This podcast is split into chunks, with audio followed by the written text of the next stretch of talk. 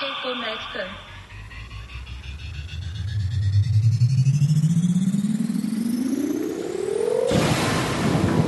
Nesse ano, o mundo chorou com a queimada das florestas da Amazônia e da Austrália. E nesse exato momento, várias áreas de muitos mil quilômetros quadrados de corais estão sofrendo com branqueamento por efeito do aumento da temperatura dos oceanos, que faz com que basicamente esses berçários da vida marinha, que protegem também a costa muitas vezes, morram tanto no nordeste do Brasil quanto na Austrália e em vários outros lugares do planeta. E esse impacto em toda a biodiversidade está acontecendo tanto em terra quanto no mar. Na década passada, 467 espécies foram declaradas extintas, de acordo com a lista vermelha da União Internacional de Conservação da Natureza. Para você ter uma ideia, o planeta perdeu cerca de 60% de todos os indivíduos vertebrados desde 1970. E se as coisas seguirem nessa batida, muitas espécies que estão à beira de desaparecer vão sumir para sempre, e outras vão sofrer muito com declínio em suas populações. E os seres humanos? Como eles podem ser impactados pela diminuição da biodiversidade? Para falar desse tema, eu trago dois convidados muito especiais. O Carlos Frederico Duarte da Rocha, o Fred, biólogo e pesquisador da Universidade do Estado do Rio de Janeiro, especialista em répteis e anfíbios. E a Helena de Godoy Bergalo, a Nena, também bióloga, professora e pesquisadora da UERJ, atuando principalmente na área de ecologia de mamíferos. Eu sou Rafael Duarte e esse é o Reconecta. Então vamos lá? Hora de reconectar.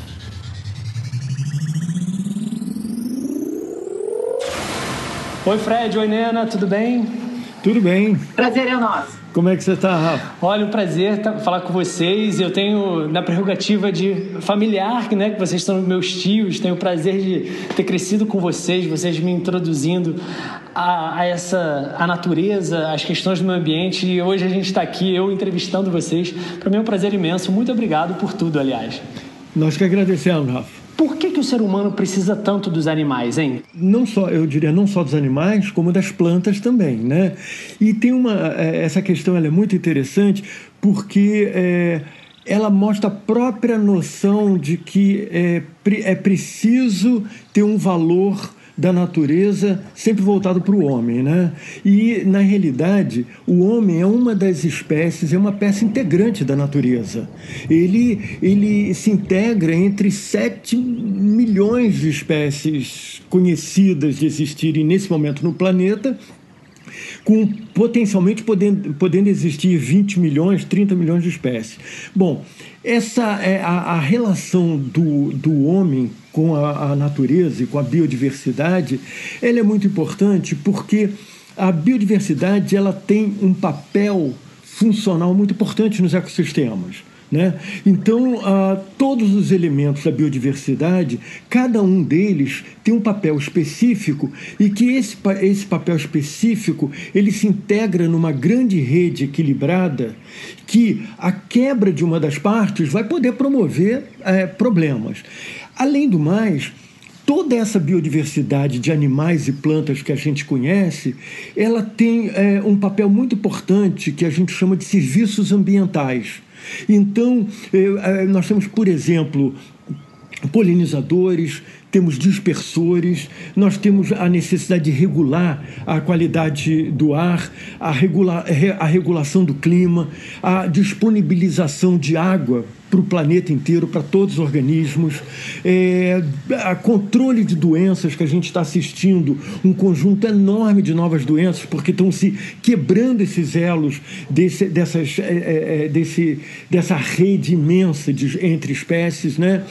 É, enfim, é, existe um conjunto imenso de, de serviços que a gente nem se dá conta, mas eles estão no dia a dia da gente. Vou dar um exemplo assim é, que é muito claro, acho que para todo mundo.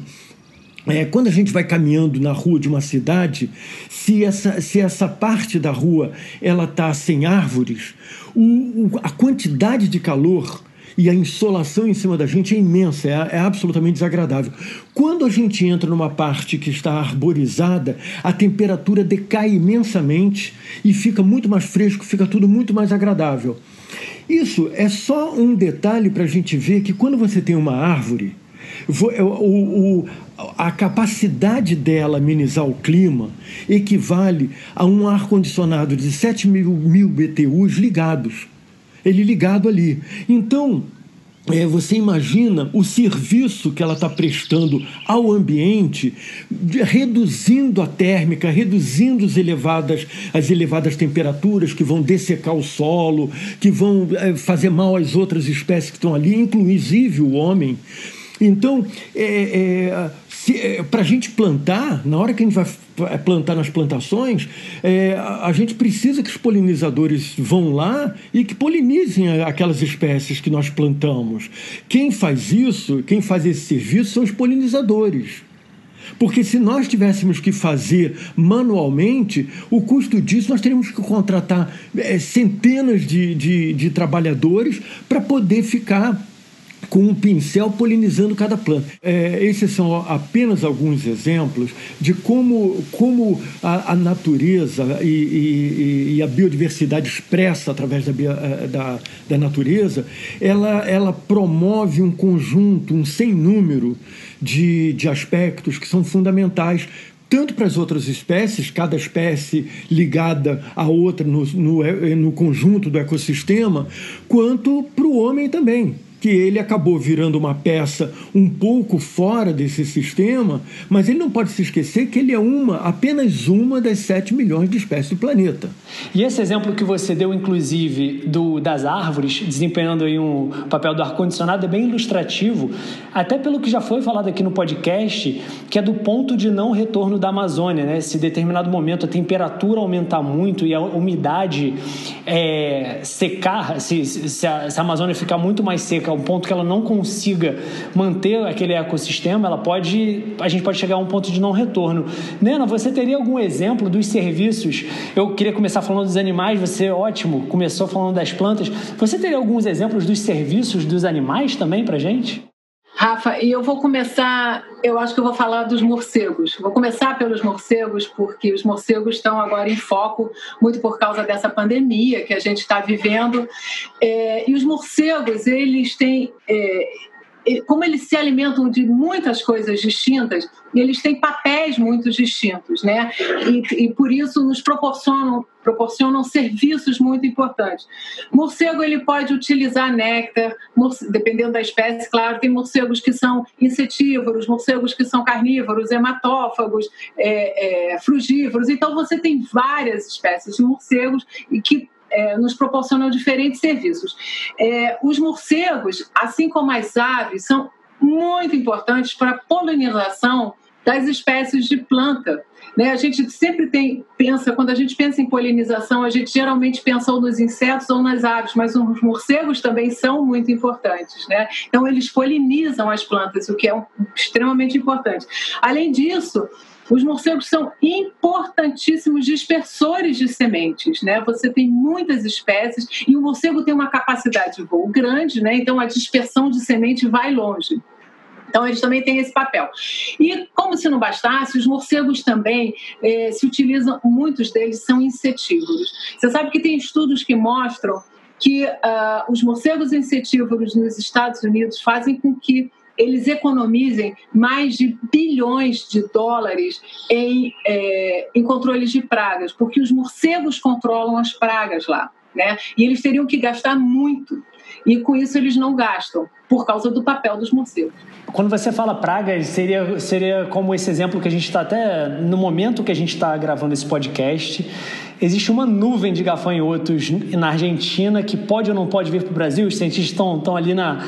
Mas os, os, agricultores estão morrendo de medo disso chegar no sul do Brasil. É, esse é um exemplo do serviço que o morcego presta? Esse, esse é um exemplo, né? Você tem áreas é, em que você tem cavernas, que você tem milhões, literalmente milhões de morcegos que saem, né, na, é, quando começa a escurecer, e eles saem e comem. Imagina milhões de morcegos comendo insetos, você pode imaginar que eles conseguem controlar, sim, essas populações de insetos. E esse é um exemplo, esses gafanhotos que estão chegando ao Brasil, né, que estão vindo da Argentina, passando pelo Uruguai, é, quem vai controlar isso? Né? talvez não tenhamos atualmente é, uma quantidade boa de predadores. Desde que vocês entraram na academia, o que, que mudou no, na pauta de vocês? O que, que vocês pesquisavam, o que, que vocês observavam de mais urgente naquela época? E hoje em dia, o que, que existe de mais urgente dentro do trabalho de vocês? Seria a preservação de espécies? Seria a, a questão climática já, já hoje é mais presente do que foi antes? Como é que está isso? Nós estamos algo como pouco mais de 30 anos né, é, na academia e, na, na realidade, quando nós começamos estudando, eram estudos muito mais. A ecologia estava engatinhando no Brasil, os estudos. Basicamente, só tinham três cursos: um na UFRJ, um na Unicamp, um em Brasília, e, e a ecologia engatinhava no Brasil. Então, os estudos eram muito mais de investigação para compreender eh, aspectos do, do, da fauna, da flora, de espécies, como elas funcionavam, aquela coisa toda, né? Claro que ao longo desse tempo essa, essa temática mudou, acabou mudando para a gente. Não que a gente não tenha o interesse e prossiga também estudando espécies, estudando comunidades, etc. Né? Mas naturalmente foi necessário é, é a gente é, é, convergir também muito para conservação, estudos de conservação, proteção de espécies e conservação de sistemas, de espécies, de comunidades. Né? Então, atualmente, a gente também trabalha é, muito voltado para essa parte. Né? E também é, assuntos que não estavam na ordem do dia são outros exemplos que passaram a estar na ordem do dia para a gente. Vou dar um exemplo. Quando, quando eu comecei estudando lagartos, ecologia de lagartos, lá na década, no início da década de 80, é, nós, ninguém falava, ninguém imaginava sobre mudanças climáticas globais. E o que acontece?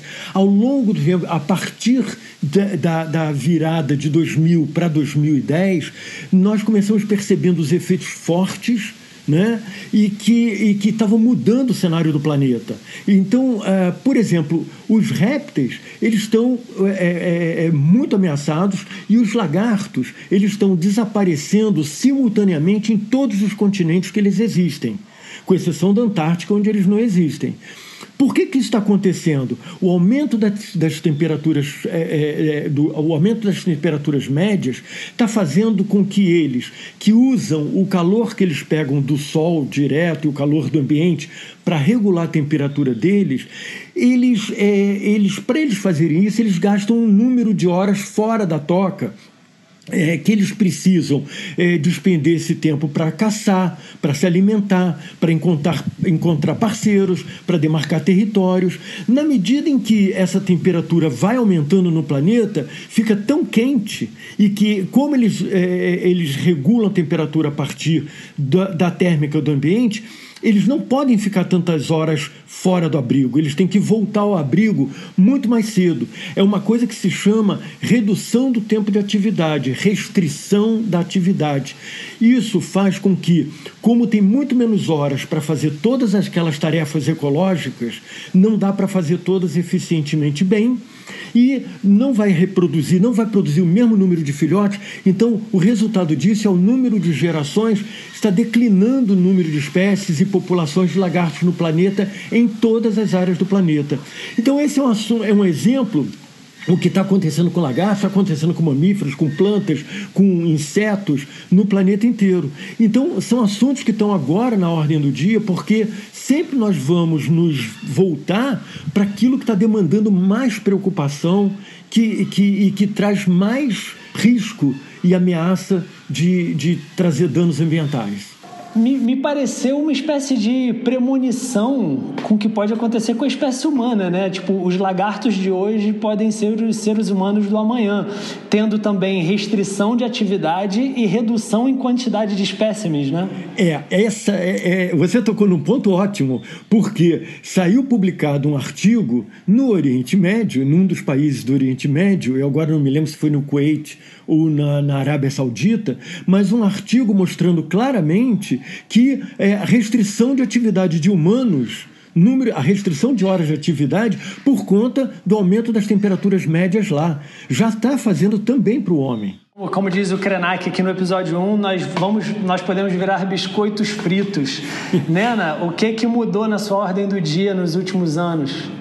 Rafa, você sabe que eu acho que o que mudou foram as ferramentas, muitas ferramentas é, que permitiram novas análises, é, novas visões, né? o próprio satélite, né? a própria possibilidade de ter imagens de satélite e acompanhar desmatamento, é, e também ferramentas como armadilha fotográfica, etc., são coisas que parece que não, mas que fez uma diferença muito grande ao longo desses 30 anos. Nena, você acha que, que o ser humano já está sofrendo com as consequências desse desequilíbrio? É, sim, com certeza já estamos vendo isso é, numa escala tanto local quanto global. É fácil a gente perceber isso na hora que a gente vê é, essas, por exemplo, essas chuvas torrenciais que a gente tem tido fora de época e mais, cada vez mais frequentes, falta d'água, é, enfim, vários desses é, eventos que estão ocorrendo já são exemplos é, de que nós estamos utilizando de forma equivocada o nosso meio ambiente, né? de forma que a gente não está respeitando o limite. Já passamos de todos os limites. A gente vê isso quando a gente já perdeu algum, uh, o que a gente chama de serviços ecossistêmicos que a natureza é, dá para a gente, né? E a gente não consegue perceber a importância deles. Então, a, gente, a polinização, por exemplo, é um exemplo de um serviço ecossistêmico em que eh, os polinizadores são extremamente importantes né, para polinizar as plantas e, com isso, a gente tem eh, o nosso alimento. E em diversas regiões do mundo, abelhas estão morrendo aos milhões né, por causa de agrotóxicos que a gente vem utilizando. Então, a gente está impactando de uma forma enorme a natureza. E isso está revertendo contra nós mesmos, né? Então, tem várias regiões do mundo em que as pessoas têm que começar a fazer a polinização na mão. A pessoa, um ser humano é contratado para fazer polinização. Isso é uma loucura, né? Porque é um gasto, é muito difícil fazer isso. Estamos perdendo água. Nós não tratamos dos nossos recursos hídricos. É impressionante como a gente acha que rio é local para jogar esgoto, né? E todo mundo precisa de água, é algo fundamental. Então, é, a gente está com falta d'água em milhares de lugares. A água também depende não só do tratamento que a gente dá a ela, mas também da manutenção das florestas, das reservas naturais, não, não só floresta como a gente pensa no conceito de floresta, de mata, mas também você tem áreas abertas, naturais, que também são o cerrado, é um, é um importante repositório de água para a gente, reservatório de água, e está sendo totalmente destruído, né? seja pelo agronegócio, é, principalmente nesse caso, ou mineração. Então, tem diversos impactos que a gente está fazendo na natureza que estão diretamente afetando a gente. The wildfires that burned across Australia were unprecedented. More than 31.1 million acres of land has been destroyed, at least 33 people have died, and more than 3,000 homes demolished. So, this is basically like Armageddon, right? all these everything's been wiped clean. That's Dr. Brandon Barton. He spoke to Global News about the upwards of 1 billion animals that have been reported dead due to Australia's wildfires. A gente acompanhou né, esse ano já alguns desastres ambientais em massa, né? Tivemos os incêndios no Brasil e na Austrália, por exemplo, e para comparar esses dois países, a gente também está tendo o branqueamento dos corais, que são processos que estão acontecendo nesse exato momento. Inclusive, segundo, segundo dados da UNEP, a Austrália perdeu um bilhão de animais naquele grande incêndio que teve lá. Aí eu pergunto para vocês, qual é o perigo disso tudo para os seres humanos?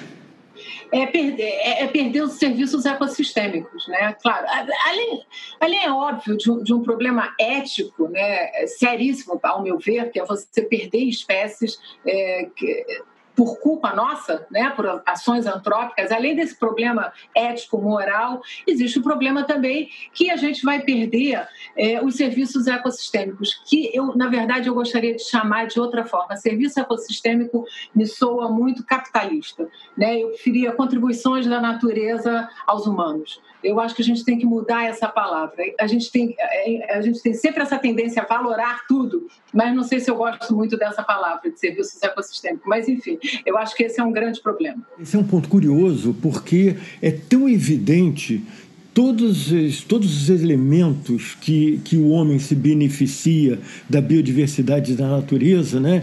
e enquanto, ao mesmo tempo, ele, ele, enquanto ele não se apercebe desse uso que ele depende, que ele faz, ele ainda exerce um, um, um, um consumo excessivo. Né?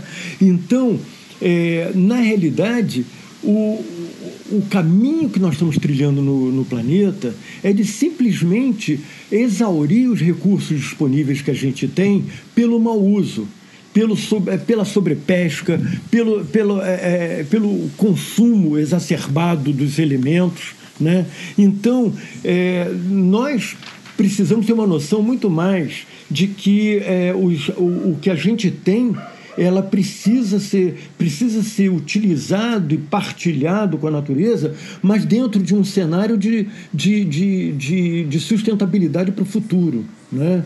É, a, a, a impressão que dá hoje em dia é que as pessoas não se apercebem que se, por exemplo, numa hecatombe nuclear, elas acabassem num, ban num bunker é, com é, vários alimentos ali dentro, mas trancafiado ali, sabe lá quanto tempo ela teria que ficar ali protegida de radiação, e ela tem aquela quantidade imensa de alimentos ali dentro e água, essa pessoa fosse, logo nos primeiros dias, é, é, consumir o máximo que ela pudesse e não se preocupando que ela pudesse manter aquela, aqueles alimentos e água por um tempo muito longo para manter o sistema, o pequeno sistema que ela está dependendo ali dentro. Né? Nós fazemos exatamente a mesma coisa no planeta. O que nós estamos fazendo é exaurindo, fazendo um consumo absolutamente excessivo de todos os elementos da natureza. Né? Isso, tem, isso tem problemas, porque é, são recursos é, é, é finitos né? Eles não são recursos infinitos. Então, nós vamos exaurir isso e não vamos ter recursos para poder buscar em outra parte. Né? Inclusive, fazendo um paralelo com, com uma questão, com um dilema que está sendo tratado nesse exato momento na nossa sociedade, é se a água, os serviços de água e saneamento, por exemplo, deveriam ou não, seria ético ou não eles serem privatizados. Porque esse é um debate. Quem é a favor alega que o setor público não tem, não tem a competência para realizar um serviço de qualidade. E quem é contra diz que a, a, a água é um bem universal que todos devem ter acesso, que deve ser gerido pelo Estado, então, e nesse momento existe esse, esse debate, alguma, existe uma tendência de alguns lugares os serviços de água e esgoto que no, no Brasil muitas vezes são, são fornecidos de forma unificada podem ser privatizados, mas enfim, só fazendo esse paralelo aqui para a gente pensar também sobre isso. Trazendo um pouco para os estudos de vocês, que a gente falou da Austrália e da Amazônia, mas vocês trabalham com foco um pouco maior na Mata Atlântica. Como é que está a nossa Mata Atlântica hoje em dia, hein? Olha, eu tenho, eu tenho ouvido muitas pessoas uma nova maneira de falar. Eu, eu não sou mais carioca eu sou uma pessoa da Mata Atlântica. Né? A gente fala né, dos povos da Amazônia, eu sou do povo da Mata Atlântica. É, e a gente tem que realmente incorporar isso na, na nossa alma em tudo, e tentar defendê-la de todas as formas. A Mata Atlântica não vai bem, né? foi com certeza o nosso primeiro bioma a ser muito degradado, porque aqui chegaram os colonizadores. Então, hoje se resta 12%. É, são 12% mais é, muito degradados, né? A gente ainda tem algumas áreas com Mata Atlântica contínua, mas é, com certeza a gente perdeu muito. E a Mata Atlântica é riquíssima, é um hotspot, né? O que a gente chama de hotspot de biodiversidade, é um lugar quente de biodiversidade, onde você tem é, uma quantidade de espécies altíssimas, endemismo altíssimos, né?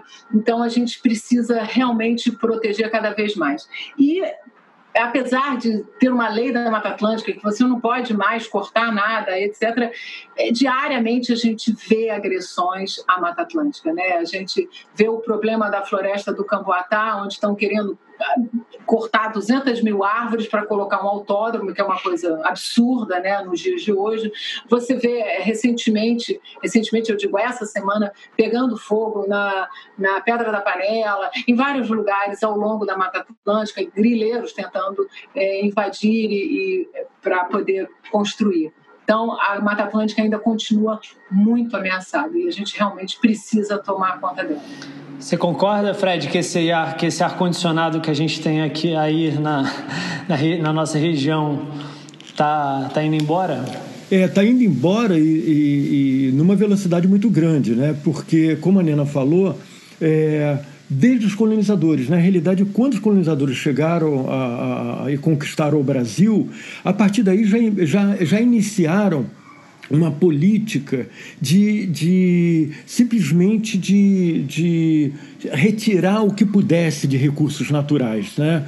Então, para você ter uma ideia, por volta de 1540, ou seja, 40 anos após apenas, é, já para encontrar um pau-brasil que, que, que fosse viável economicamente de ser cortado, precisava já adentrar 20 quilômetros da, da costa para dentro para encontrar esse pau-brasil, essas árvores de pau-brasil, porque simplesmente já tá, o colonizador já estava é, é, é, derrubando tudo, pegando tudo né? E levando, enchendo naus e levando é, para fazer, poder fazer tinta para a roupa da, da, da, da elite, né? Da, do rei, da rainha, etc. Né? Então, é, nós temos uma política de exaustão dos sistemas naturais que ela é desde sempre.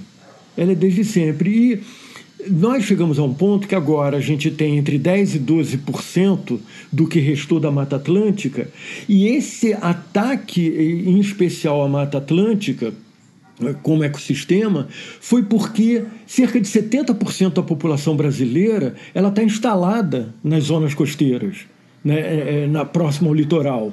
Se tivesse se, a colonia, se o início da colonização do Brasil tivesse sido via Pará e Amazônia, lá teria sido muito pior. Mas na realidade, a ocupação do Brasil começou pelo litoral leste. Então, é, na realidade, nós é, exaurimos o que podíamos ali e com isso nós agora, dependendo do estado, alguns estados têm só 7% da Mata Atlântica, mas é muito importante lembrar que mesmo nesses 7%, 8%, alguns estados com 10% da Mata Atlântica, a biodiversidade que existe ali é imensa, é maior do que muitos outros ecossistemas do planeta. Por isso, é um ambiente assim muito especial e que precisa não só ser protegido desses remanescentes, como precisa de restauração em larga escala. É, a gente precisa se dedicar à restauração porque tem muitas áreas que foram desmatadas, são ocupadas por pastos que não têm função, na realidade, nem mais pastos são, não tem função nenhum, não tem nenhuma função e estão lá abandonados. Então a gente poderia ter uma política forte de restauração de áreas da Mata Atlântica. A Nena comentou essa questão da floresta do Camboatá, que para quem não ouviu falar ainda desse, dessa questão, resumindo é o seguinte, existem alguns entes públicos que estão querendo permitir a derrubada de parte de uma floresta importante, remanescente da Mata Atlântica, importantíssima em Deodoro, no Rio de Janeiro, chamada Floresta do Camboatá, para fazer um autódromo. E o que se diz é que não que sejam as pessoas sejam contra ter o autódromo, pode ser colocado em qualquer outro lugar. A questão é que não precisa hoje, com ainda mais um país do tamanho que a gente tem, pegar a, o, os pequenos remanescentes de, de natureza destruir essa natureza e de construir algo que é completamente de interesse privado. Inclusive, tem algumas, algumas empresas que estão fazendo algumas especulações um pouco duvidosas em relação a essa questão. Vocês têm alguma informação em relação a essa questão? Vocês estão envolvidos de alguma forma tentando evitar que, esse, que essa tragédia aconteça? Sim, a gente tem um grupo SOS Floresta do Camboatá, é, formado por advogados, acadêmicos, pessoas, moradores locais dali de Guadalupe, Deodoro, enfim, que estão que há mais de 10 anos está lutando contra é, está lutando em favor da floresta, em tornar até uma floresta uma unidade de conservação. É, e recentemente a gente teve até uma, uma, uma batalha judicial, vamos dizer assim, porque eles queriam fazer uma audiência pública online é, falando sobre o EIA-RIMA. E é um EIA-RIMA que está muito fraco, é, enfim, está falho, e era para passar. O que é o EIA-RIMA? Só para explicar para quem está claro, ouvindo. quando você vai fazer um, projeto desse porte, você vai cortar árvores, etc., você tem que fazer um estudo de impacto ambiental e depois você faz o relatório de impacto né, do meio ambiente. E esse EIA-RIMA está é, tá muito fraco, está falho, inclusive, como você disse, é, tem outras áreas que poderiam ser utilizadas e eles queriam, de qualquer maneira, passar esse EIA-RIMA numa audiência pública é, online, que não faz o menor sentido. As audiências públicas online atualmente só são para realmente coisas é, voltadas para o controle de coronavírus ou qualquer aspecto do coronavírus. Mas qualquer outra coisa que não tenha emergência, eles não querem fazer. E aí eles tentaram de todas as formas, de todas as formas, mas conseguiu é, o Ministério Público do Rio de Janeiro, é, que tem apoiado muito a, nossa causa, não deixou passar essa essa audiência pública online. E essa, essa floresta é muito importante falar, Rafa, é, além de ter 200 mil árvores, né, que por si só, imagina, um grande ar-condicionado, faz uma diferença muito grande, porque ela justamente está numa área que tem muito desmatamento, né? É uma área urbana muito populosa, aquela região de Guadalupe. Então, é, é, é um local que a floresta do Camboatá cria um ambiente muito, muito mais agradável, né? Além do mais, é uma floresta é, plana, o que é raríssimo. Foram as primeiras florestas devastadas no Brasil, na Mata Atlântica, no Rio de Janeiro, foram as florestas planas, florestas planas. Então, isso é um relíquio que a gente tem é, ali. E, além disso, as pessoas que moram no entorno gostam da floresta, né? Elas precisam de área verde, né? Todo mundo precisa ter é, áreas verdes no seu entorno. Então, é, não tem sentido esse autódromo. Vão, quer, quer um autódromo? Não tem problema, mas coloque outra área que já está desmatada, né? Outra área disponível para isso, mas não acabar com a floresta, que é, essa floresta, mais uma coisa, ela é um reservatório de água também, ou seja, ela é muito importante. Né? É, uma, é muito importante. Isso até já foi falado aqui, né? essa questão da, da, da, importância do ponto de vista da nossa saúde, inclusive da nossa saúde mental, a gente ter a gente estar próximo de áreas verdes, ter acesso a áreas verdes. Bem, para a gente finalizar aqui o nosso papo, que está ótimo, queria, já que a, vocês reforçaram tanto a importância da biodiversidade, dos animais, das plantas para a sociedade, para o ser humano, quais são as soluções que vocês apontam para a gente desenvolver, para a gente recuperar essa biodiversidade? A primeira coisa que eu recomendaria é que o reforço enorme na educação. É, a gente precisa de políticas que vão envolver todo mundo, não, não apenas a sociedade, mas políticas que é, façam com que os gestores, os tomadores de decisão, os políticos, essa, essa questão, ela passa não apenas por um ator, né? A gente tem um conjunto enorme de vários atores que precisam estar envolvidos nisso. É, nós temos a sociedade em si, nós temos os políticos, os gestores do ambiente, os tomadores de decisão, todos esses são elementos fundamentais, junto com a sociedade, para promover a conservação desses recursos. Agora, para efetivamente isso acontecer, a gente precisa de uma mudança forte de mentalidade. Essa mudança forte de mentalidade ela dificilmente ela se dá da noite para o dia. Ela demora anos, muitas vezes uma geração inteira. E a gente só consegue fazer isso através da educação. A gente precisa de, de é, investir muito em educação no Brasil, elevar nossos patamares de, de formação de mentes em alto nível, é, não com o nível educacional que nós estamos no país atualmente, que é lastimável, e com, é, é, trazendo novidades, trazendo as percepções do, do, é, do papel do homem, de, de, como ele se insere nesse sistema todo, além de todas as outras cadeiras também, né?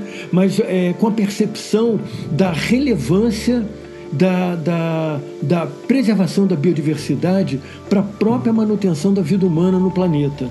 Então, educação ela é chave para tudo. Se você for pensar em saúde, educação é chave, para é, é, é, conservação da natureza é chave, para economia é chave. É, é um é um ledo engano achar que economia, que avanço econômico e conservação da natureza são antagônicos de forma nenhuma.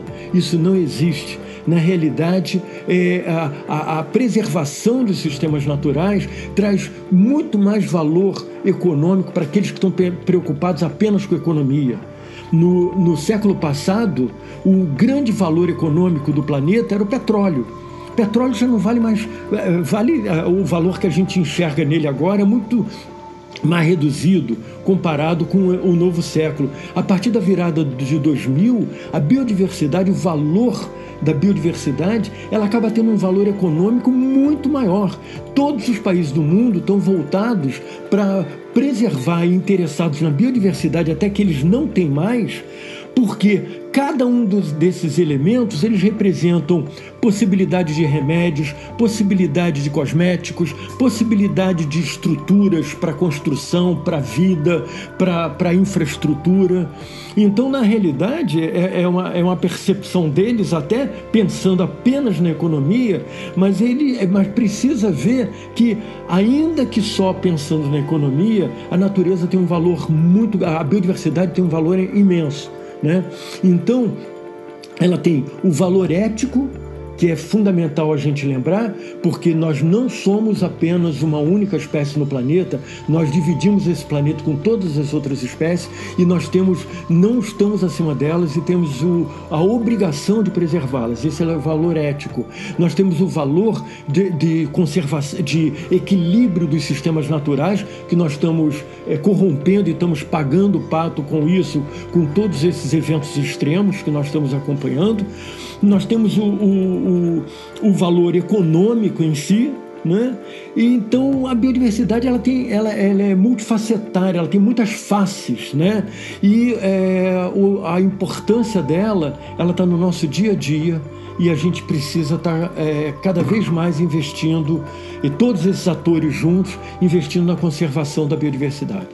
Nena, para fechar, é, como convencer esses atores, esses grandes tomadores de decisão e influenciadores para entender que mais vale uma floresta em pé do que derrubada, hein? É muita educação, com certeza. É mostrar os serviços ecossistêmicos, a importância deles, né, dos serviços. A gente tem feito isso, né, tentando valorar, né, dar valor a cada um desses serviços. Mas eu vou voltar um pouco atrás, Rafa. Eu acho que a gente perdeu muito o contato com a natureza, né? especialmente as pessoas urbanas. É, hoje, no Brasil, 70% das pessoas moram é, nas regiões urbanas e antigamente não, a maioria vivia em áreas rurais. E o que, que isso nos trouxe? Eu acho que, é, volta um pouco ao que você já disse um pouco antes, é, nós estamos sofrendo de um transtorno do déficit de natureza. As pessoas hoje em dia não têm contato, né? as crianças não vão a, a áreas verdes, não vão para o mato para passear, e isso eu acho que é, traz. Uh, prejudica a criança em vários sentidos, né? É, dela não ter esse contato, não ter a empatia. E a gente perdeu isso. A gente precisa trazer isso de volta. A gente tem que fazer com que as crianças voltem aí para é, mato, olhem a natureza, mesmo por isso Floresta do Cambatá é só um exemplo, mas são várias. A gente tem que ter isso nas cidades, nos grandes centros, áreas verdes dentro das cidades, para as pessoas voltarem a ter esse contato. Isso eu acho que é muito importante, voltar a ter essa empatia pela natureza. Eu acho que isso vai melhorar muito. Gente, muito obrigado por essa conversa inspiradora aqui. Para a gente fechar, queria ouvir algumas dicas de vocês. Para pensar em casa. Bom, acho que de livro tem um sobre a Mata Atlântica que é muito bom, A Ferro e Fogo, que é do Warren Dean. Eu acho que esse é um livro muito importante para compreender como foi toda essa devastação da Mata Atlântica. E também tem é, é, é o livro da biodiversidade do Stuart Pym, que é, ele merece ser lido também. Ele trata de uma forma muito simples, muito é, fácil, de fácil compreensão, então também é uma leitura que vale a pena. Gente, muito obrigado e um grande abraço e sucesso no trabalho de vocês. E frequente, que vocês frequentem, continuem frequentando muito o campo, já que isso é tão, tão importante para vocês enquanto pessoas e para vocês enquanto cientistas também. Rafa, obrigado pelo convite, foi ótimo. Rafa, muito obrigada, foi muito bom.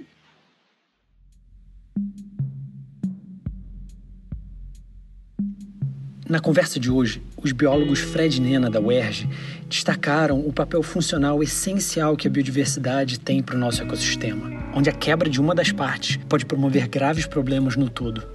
Eles ressaltaram os serviços ambientais prestados pela biodiversidade e ilustraram com alguns exemplos, como os polinizadores, os dispersores de sementes, e falaram como a biodiversidade ajuda na regulação do clima e na disponibilização de água. Eles falaram também que a biodiversidade presta um serviço de fazer o controle de doenças geradas pelas quebras das redes entre as espécies, como o próprio coronavírus, por exemplo.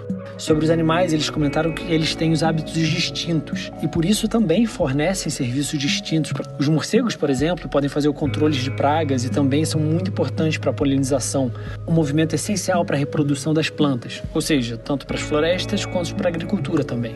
Eles disseram que no campo dos estudos da ecologia, além de entender as questões da fauna e da flora, tornaram-se também muito relevantes e presentes os estudos de conservação de ecossistemas e proteção de espécies.